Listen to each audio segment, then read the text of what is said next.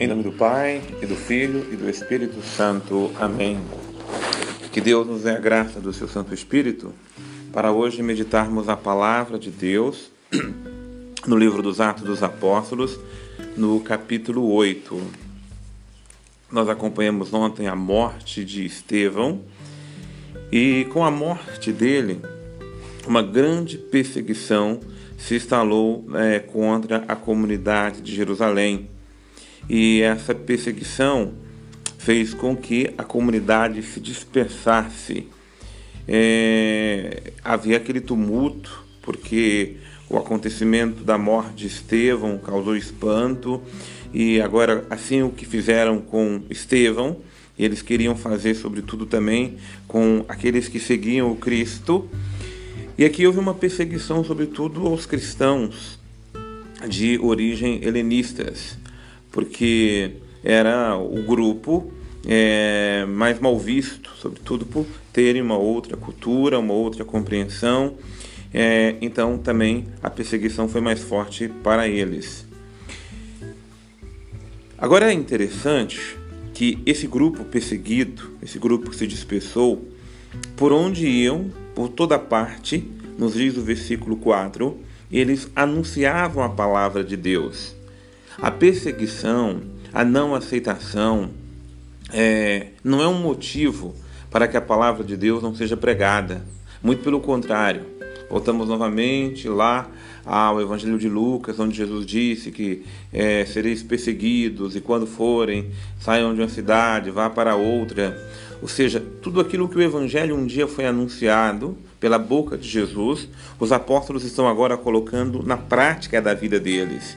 Porque tudo aquilo que foi pré-anunciado, predito, que seria um fato, é, seria consequência lógica e natural da pregação do Evangelho, eles então não poderiam é, agora estremecer, se abalar ou simplesmente se paralisarem por causa das dificuldades encontradas. Por isso, eles seguiam com muito mais firmeza aonde iam para pregar o Evangelho. E é interessante que aqui aparece a figura do diácono Filipe, Filipe é um daqueles sete. E como todos daqueles sete diáconos que foram instruídos ali no, é, no capítulo que nós estudamos, no versículo, no capítulo 6, sobre a eleição dos sete diáconos. É interessante que aqueles diáconos, como nós vimos, todos eles eram de eram helenistas, né, é, de origem, e foram selecionados, interessante, que para atender aquela necessidade, que é cuidar das viúvas, da caridade e assim por diante. Mas, como também nós estudamos, nenhuma pessoa pode ficar preso somente a um ministério, ainda que ele tenha uma graça é, mais específica para isto ou foi designado para aquilo especificamente. O exemplo é aqui o que vai fazer Filipe. Ele vai se tornar o grande pregador do evangelho na Samaria.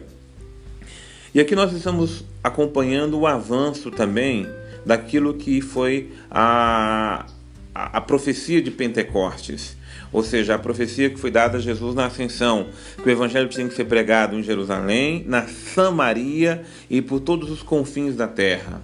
Então, a primeira parte da pregação, ela já aconteceu em Jerusalém e seus arredores. Agora os apóstolos estão avançando. E o avanço sai da Jerusalém, a, a capital, o centro da fé judaica, vai para uma cidade, uma região tida como semipagã, que no caso era Samaria. Nós estudamos isso também quando vimos a questão dos samaritanos, toda essa divisão que é entre judeus e a oposição que é entre eles para com os samaritanos, porque há uma certa visão de que é um secretismo religioso, de que os judeus, é, de que os samaritanos não são judeus puros, eles misturam outras crenças ah, por toda aquela questão ah, que houve quando a dispersão dos judeus. Então, é, nesse ponto aqui, é um avanço na pregação do Evangelho. E ele agora já está indo mais adiante. Ah, e aquela multidão muito atenta ao que Felipe pregava. E como é que o anúncio do reino acontece? Quando a palavra de Deus acontece, é, ela nos diz o versículo 7, e isso a gente vai observar em toda a pregação do Evangelho, os espíritos imundos são expulsos e curas são realizadas. Então, primeira coisa, o efeito da pregação. A palavra de Deus pregada, ela tem o poder de curar e libertar. A palavra de Deus, quando é anunciada, ela cura os corações e liberta o corpo, a alma e o espírito do poder do maligno. Por isso que a palavra precisa ser anunciada e pregada com toda autoridade, para que justamente a graça de Deus continue atuando, continue curando os corações, libertando das enfermidades e, claro, libertando do poder do maligno. E o fruto, essa é a consequência natural da palavra pregada.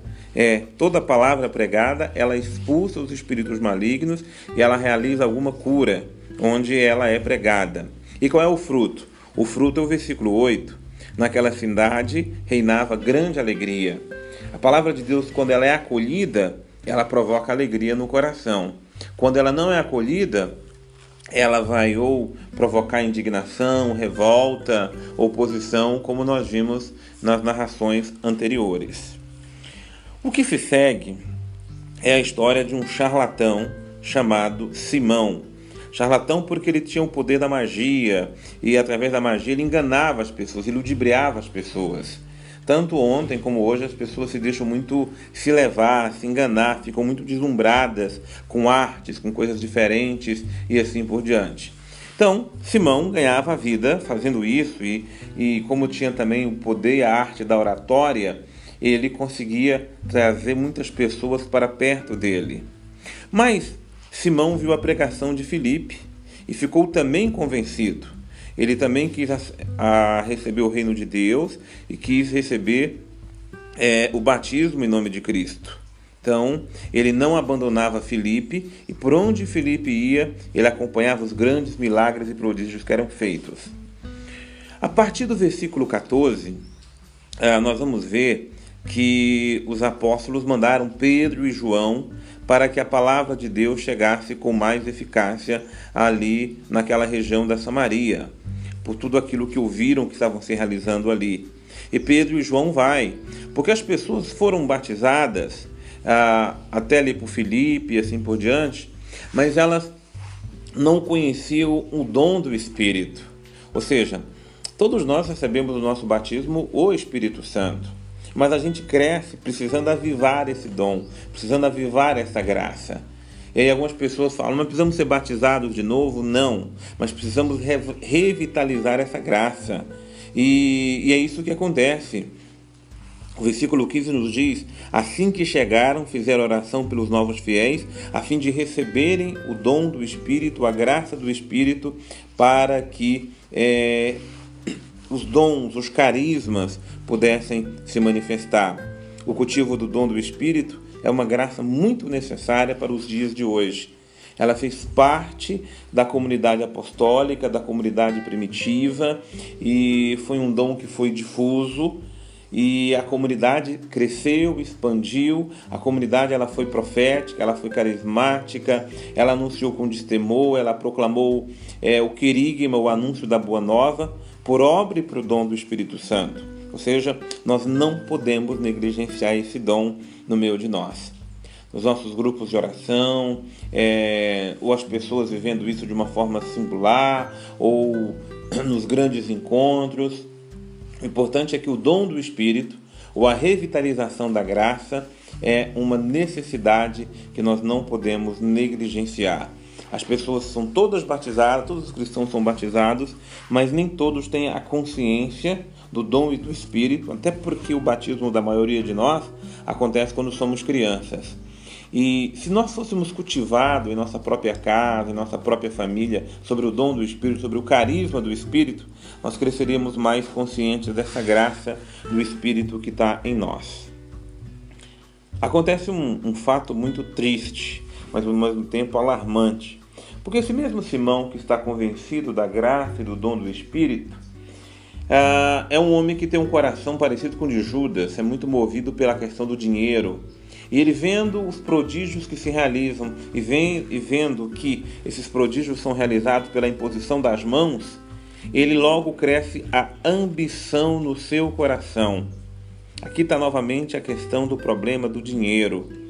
É, versículo 18 nos diz que Simão quis oferecer uma quantia de dinheiro para que os apóstolos impusessem as mãos, para que ele recebesse aquele poder do Espírito para realizar o que os apóstolos estavam fazendo.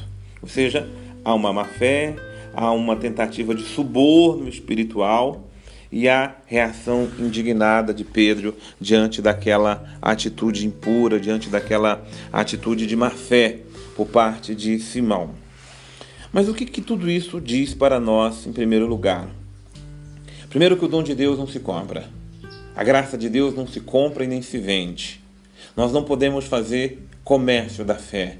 Nós não podemos deixar-se levar por uma tentação moderna que há no cristianismo e em muitas religiões de fazer da religião uma fonte de lucro, uma fonte de dinheiro, uma fonte inclusive de enriquecimento. O dom de Deus não se vende, o dom de Deus não se compra. A palavra de Deus não é para ser vendida, comercializada, de forma nenhuma. A palavra de Deus ela tem que ser anunciada na gratuidade. A palavra de Deus tem que ser anunciada com toda a pureza que ela é. De graça recebeste, de graça nós devemos dar. E não esperar nada em troca e nem fazer dela uma fonte de lucro ou qualquer coisa parecida. Há uma distorção na compreensão, não só em grupos outros cristãos, mas no meio católico, no meio outras religiões, de fazer da religião uma fonte de lucro. É um desconhecimento da forma como a palavra de Deus foi anunciada desde os seus primórdios e depois se fez da muitas vezes da pregação do evangelho uma fonte comercial.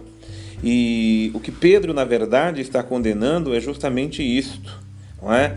Está dizendo com muita clareza, Simão, não terás direito nem parte alguma nesse ministério, já que o teu coração não é puro diante de Deus. Arrepende dessa tua maldade e roga para que Deus te perdoe esse mau pensamento, esse mau sentimento, essa má intenção do seu coração. Ou nós evangelizamos, pregamos e anunciamos com liberdade de coração, sem nos prendermos a, a qualquer fonte de lucro que isso possa nos dar, ou o nosso evangelho será um evangelho corrompido. Será um evangelho feito, por mais que a intenção seja evangelizar, e Deus usa, e Deus pega os corações, mas o nosso coração, que pode levar a graça de Deus, ficará corrompido se o dinheiro for alguma se o dinheiro de alguma forma mover as nossas intenções. Então, que essa prática, de toda e qualquer forma, ela seja eliminada do nosso meio e do nosso coração. É, e por fim, ainda falando desse mesmo tópico, o versículo 25 nos diz que os apóstolos, depois de dar testemunho, anunciavam a palavra do Senhor e voltaram para, voltaram para Jerusalém, mas continuavam a pregar a boa nova em muitos lugares dos samaritanos. O, para dizer que o Evangelho de Deus ele não tem a predileção, ou melhor ainda, não tem exclusão de pessoas. O Evangelho de Deus deve chegar a todos os corações. O último relato é da conversão do ministro da rainha da Etiópia. E é um relato muito bonito porque Filipe é conduzido por um anjo. Aqui é uma, mais uma vez, volto naquele ponto da mística espiritual. O batismo no Espírito, a graça do Espírito, a ação do Espírito deve nos levar a termos sensibilidade ou sutileza com as coisas de Deus. Deus nos mostra, Deus nos instrui, seus anjos estão ao nosso lado para mostrar pessoas, situações aonde devemos chegar. Foi essa sensibilidade à graça do Espírito que fez com que Filipe então pudesse chegar ao ministro da rainha da Etiópia, que estava ali sedento. Ele conhecia a Escritura, mas não tinha compreensão dela. Por isso, quando ele lia aquela passagem da Escritura, é, o próprio Filipe perguntou se ele compreendeu o que ele estava lendo. E a resposta dele: Como é que eu posso se não há quem me explique. A palavra de Deus precisa ser explicada. As pessoas leem, mas elas precisam de compreensão.